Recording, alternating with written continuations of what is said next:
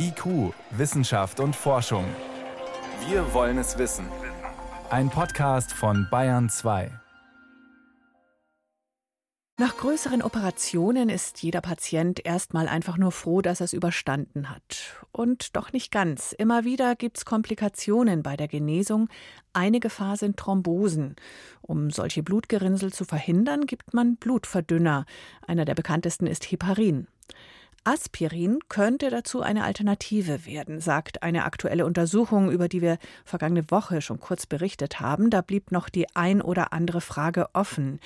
Deshalb an meinen Kollegen Moritz Pompel. Wie kommt man überhaupt drauf, einen Blutgerinner, Heparin, mit einem Kopfschmerzmittel Aspirin zu vergleichen? Wo ist da die Parallele? Also die Parallele ist, dass Aspirin wie Heparin eben auch das Blut verdünnt. Konkret hemmt Aspirin bestimmte Botenstoffe im Körper, die die Thrombozyten aktivieren, also die Blutplättchen. Die lagern sich ja normalerweise aneinander und verklumpen, wenn man zum Beispiel eine Wunde hat.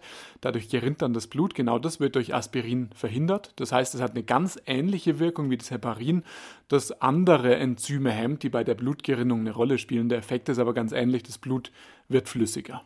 Und in dieser Studie, was genau wurde da untersucht? Auf welche Art und Weise? Also die Studienautoren haben insgesamt mehr als 12.000 Patientinnen und Patienten untersucht, die in verschiedenen Kliniken in den USA und in Kanada operiert worden sind. Und zwar, weil sie sich was gebrochen hatten, entweder an den Armen, den Beinen oder der Hüfte. Diese Patienten, die sind nach dem Zufallsprinzip dann in zwei Gruppen aufgeteilt worden und haben zur Blutverdünnung entweder eben das Standardmedikament Heparin gespritzt bekommen, zweimal am Tag, oder sie haben als Tablette Aspirin bekommen, ebenfalls zweimal am Tag. Und dann ist geschaut worden, wie gut lassen sich denn Thrombosen oder Lungenembolien verhindern. Und das Fazit der Autoren ist, was die Vermeidung von Todesfällen angeht oder auch von schweren Lungenembolien, da sind Aspirin und Heparin gleich gut und deshalb empfehlen die Autoren, man sollte sich eben Aspirin als Standardblutverdünner genauer anschauen. Bisher spielt es ja in den Leitlinien keine Rolle. Aber wenn es quasi gleich gut war, was wäre denn dann der Vorteil von Aspirin, dass man da wirklich zum Beispiel auch Leitlinien ändert und es standardmäßig verändert sozusagen? Also der größte Vorteil wäre sicher, dass die Patientinnen und Patienten es als Tablette einnehmen können, anstatt sich zweimal am Tag in die Bauchdecke spritzen zu müssen oder spritzen zu lassen. Fest steht, einfacher einzunehmen ist Aspirin auf jeden Fall und es ist auch deutlich günstiger. Aber beim einfacher Einnehmen, es gäbe ja auch andere Blutverdünner, die man oral nehmen kann. Ja, das stimmt. Ein Alleinstellungsmerkmal von Aspirin wäre es jetzt auch nicht unbedingt, dass man das als Tablette einnehmen kann. Insofern muss man schauen tatsächlich, ob sich Aspirin da auch durchsetzen kann oder auf die Liste kommt. Vielleicht kommt der ein oder andere Patient von einer geplanten OP ja auch drauf, dass er schon vorher selber das Aspirin einnimmt, beziehungsweise wenn man eh schon Aspirin gegen Kopfschmerzen nimmt, dass man das auch einfach weiternimmt. Ist das eine gute Idee? Also ich glaube, das ist tatsächlich eine der großen Gefahren, beziehungsweise auch ein großer Irrglaube, der da entstehen könnte. Denn bisher ist es ja so, wenn jemand operiert werden muss, und wenn man die OP planen kann, zumindest, dann werden die Patienten gebeten, das Aspirin rechtzeitig wegzulassen. Rechtzeitig heißt sieben bis zehn Tage vor der Operation. Und die große Gefahr, wenn man das Aspirin nicht weglässt, ist, dass es bei der OP zu unkontrollierbaren Blutungen kommen kann.